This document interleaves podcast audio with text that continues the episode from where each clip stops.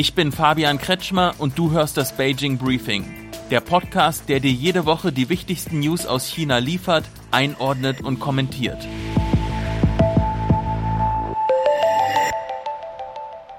Wenn du dich für China interessierst, die politischen und wirtschaftlichen Entwicklungen hier, dann bist du beim Beijing Briefing genau richtig.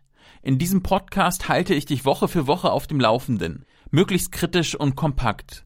Ideal also für den Morgenkaffee, für den Weg zur Arbeit oder den Spaziergang am Abend. Mein Name ist Fabian Kretschmer. Seit Ende 2019 lebe und arbeite ich als Journalist in Peking. Direkt vor Ort beobachte ich die teils dramatischen Veränderungen Chinas, einem Land, das zwar immer wichtiger wird, aber gleichzeitig auch zunehmend schwer zu verstehen. Wenn du China besser und vollständiger begreifen möchtest, dann begleite mich bei diesem Podcast. Ich freue mich. Bye.